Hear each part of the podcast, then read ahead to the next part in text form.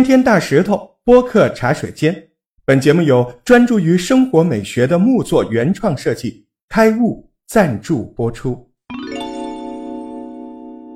讲越狱主题的影视作品其实挺多的，呃，《肖申克的救赎》，还有各种美剧。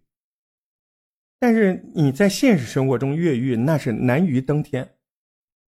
不过日本呢，真有这样一个越狱奇才。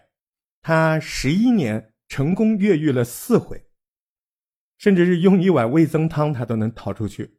这个人就是传说中的百鸟游荣，而且他每次越狱、每次被捕，这个脑回路非常清奇，让人非常迷惑。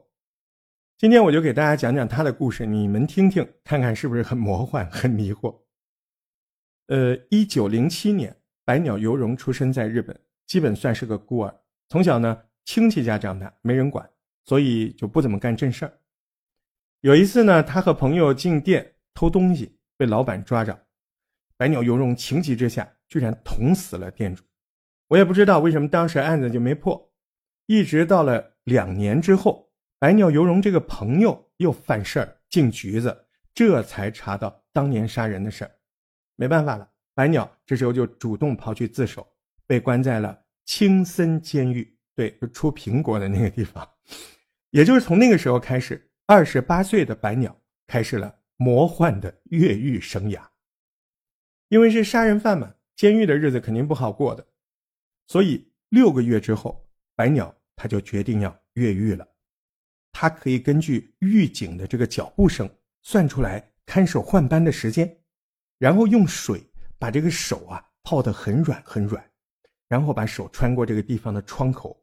用电筒上的铁丝成功的连开了三道牢门，完美越狱。你说他这个手泡软到底是怎么做到的？我这想不通啊！我只能说是骨骼清奇嘛，对吧？跑是跑出来了，但是周围都是什么深山老林，所以三天后出去找不到食的白鸟，他又抓回来，这回直接被判了无期，而且转移到了东京监狱。不过呢，在东京监狱，他倒是碰到了一个对他很好的监狱长，这个人叫小林。大家记住这个人啊，后面还会提到。白鸟呢就非常感动，这个监狱长对他挺好的，啊，那他就乖乖的服刑，完全没有动过越狱的念头。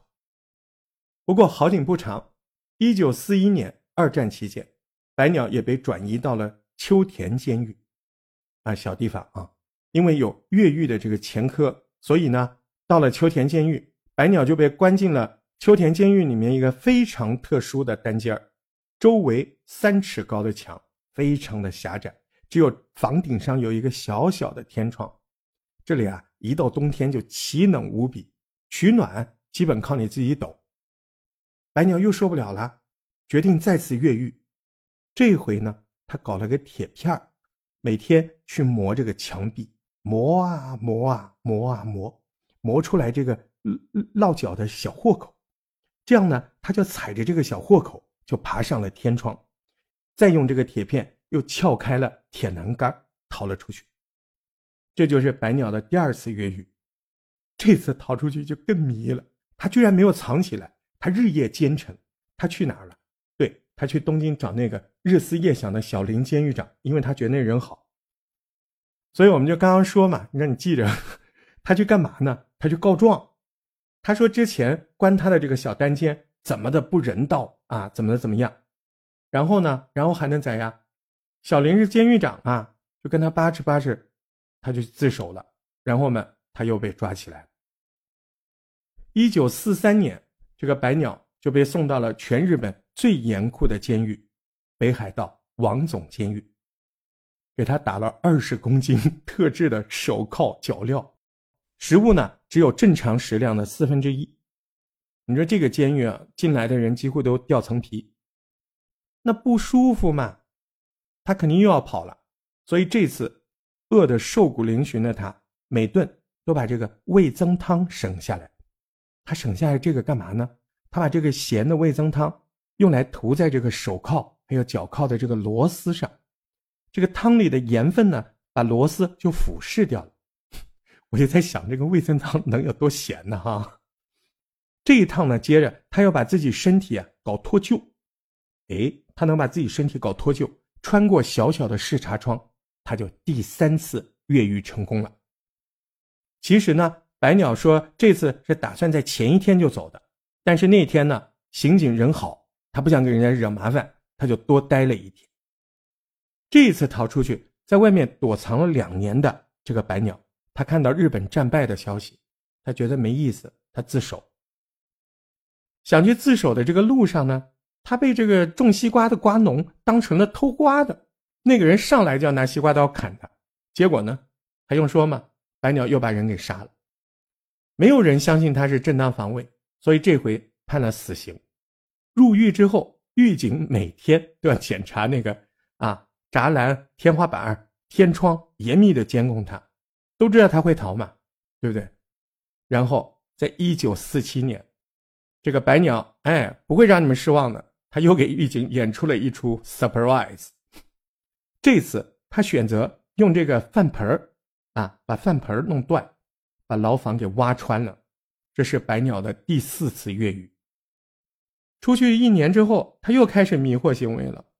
他居然在路上跟人家警察攀谈，心也是大呀。他觉得那个警察人不错，一开心自报家门啊，我就是那个白鸟游荣。结果呢，还是被抓回了监狱。法院判定他之前杀人其实是属于正当防卫，最后呢。判了二十年，而这一次呢，他被送到了东京监狱服刑，就是他觉得那个还不错那个监狱，所以他再也没有想过越狱，甚至还因为表现优异，作为模范的犯人提前假释了。出狱之后，他也安分的生活，一直到了一九七九年去世。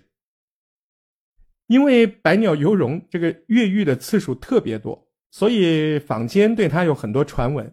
比如说，他是骨骼特别清奇的人，然后他随时他能够把自己身体搞脱臼，还能够徒手搬开手铐。不过说实话，我怀疑啊，他这个人是不是有点享受这个越狱的过程？反正就是抓起来我就越，不舒服我就越，对我不好我也越，反正就是越。